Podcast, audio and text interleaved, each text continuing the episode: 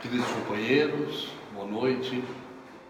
É uma satisfação imensa estar novamente nessa tribuna e que nós possamos passar um pouco daquilo que Jesus e que a doutrina espírita nos legou.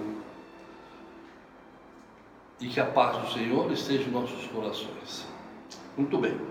O capítulo que coube é o capítulo 1 e que ele fala a seguinte, a seguinte expressão aqui, está em Marcos 5, 17 e 18. Não penseis que eu venha, que eu tenha vindo destruir a lei ou os profetas, não os vim destruir, mas cumpri-los, porquanto em verdade vos digo que o céu e a terra não passarão sem que tudo o que se acha na lei seja perfeitamente cumprido, enquanto reste um único J e um único ponto. Interessante que quando a gente lê aqui, a gente lê com uma certa, com uma certa, quando digo com uma certa displicência. Mas depois, lendo e vendo e estudando, a gente vê o seguinte: que nós só seremos, estaremos fora no planeta Terra quando tudo isso acontecer. E quando a lei não for totalmente compreendida, a gente continua né, reencarnando para aprender até que ela seja compreendida. E é interessante que aqui ele coloca sempre os três pontos principais. No primeiro capítulo, Moisés, Jesus e Kardec. E, e também lendo e vendo o que, que a gente percebe? Que Moisés, quando recebeu né, as leis de Deus, ele recebeu os dez mandamentos. E quando, quando ele teve a necessidade de fazer uma organização, uma orientação do povo né, que saiu do Egito, que era difícil, né? então ele teve que complementar essa, essa, essas leis com alguma coisa da parte material do sistema, ou seja, gente, ele, teve que colocar ordem, né? e para isso, para ele ter a força para manter essa organização, ele falou que era da que vinha de, de Deus, para que ele pudesse controlar esse, esse processo. Mas na realidade que eu vejo, né, o processo era só os dez mandamentos. Né? Que eu sei que vocês sabem de cor. Vou nem falar. E aí, vem, tem passado mais ou menos uns 1500 a 1700 anos, e essa, e essa, e essa lei de Moisés ela foi engrossando né, pelos profetas tal, né? E passado 1700 anos aproximadamente, né, teve o evento de Jesus, o espírito mais puro né, que a terra recebeu, com a encarnação de Jesus na terra. E ele, como ele fala aqui, ele não veio destruir a lei, muito pelo contrário, porque a lei de Deus é única. A lei de Deus, ela não é só a lei para a terra, é a lei do universo. Né? Então, ele, ele novamente veio relembrar os processos da lei que estava lá com Moisés, mas colocando uma profundidade maior, que é a compreensão dessas leis e a prática das leis. Então não basta a gente só conhecer a lei, eu preciso compreender a lei e colocar em prática a lei.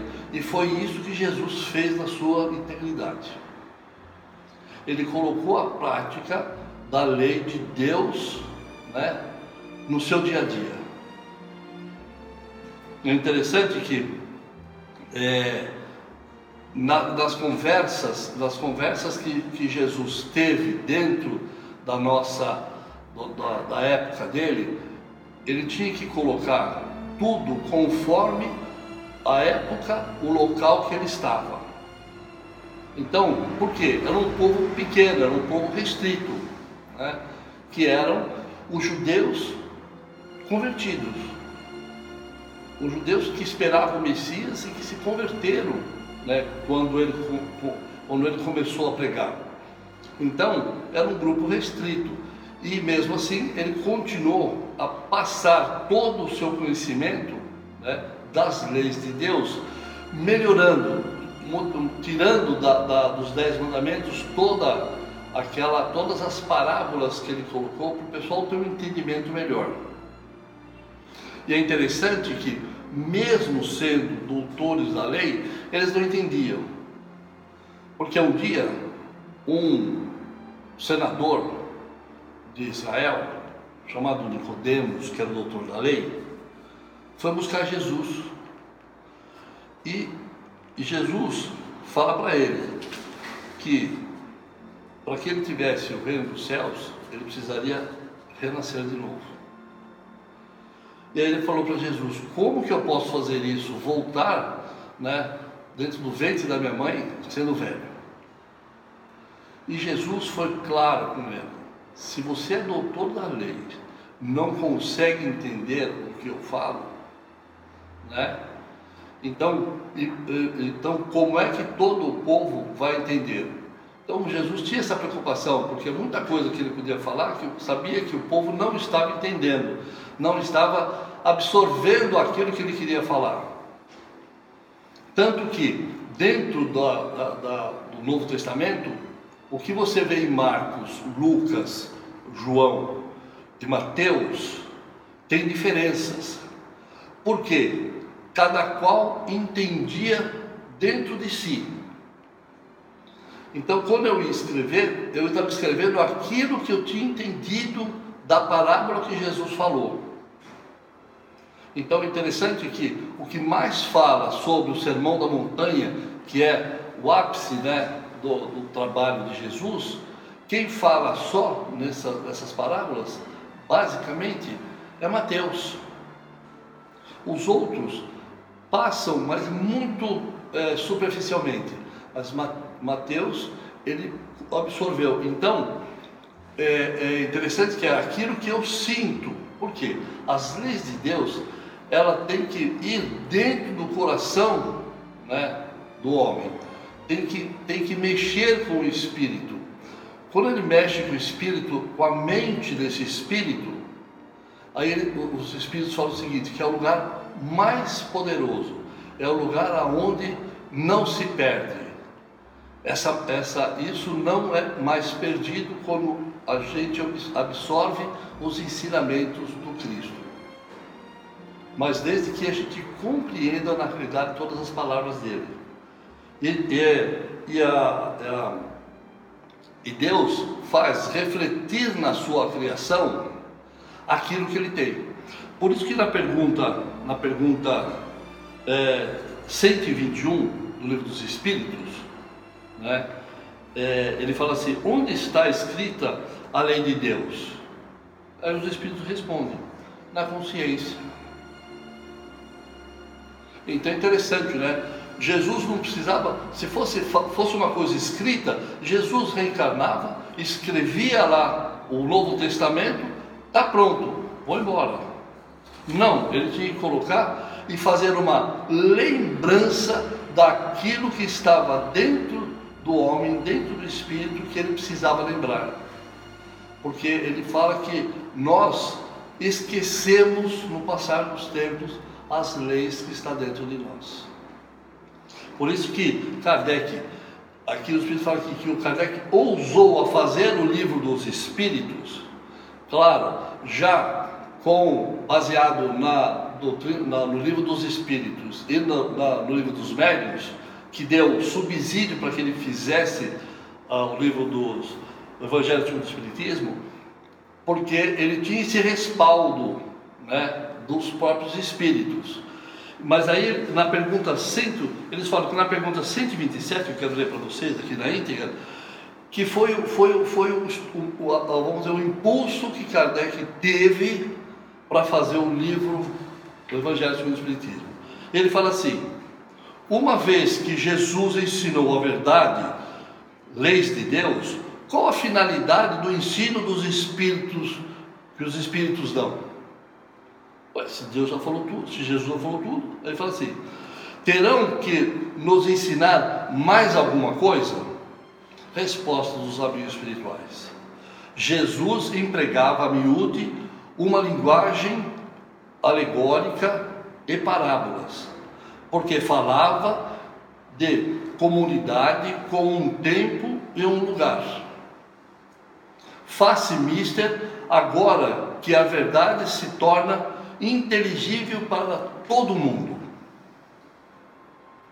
muito necessário é aquel, aquelas leis sejam explicadas e desenvolvidas.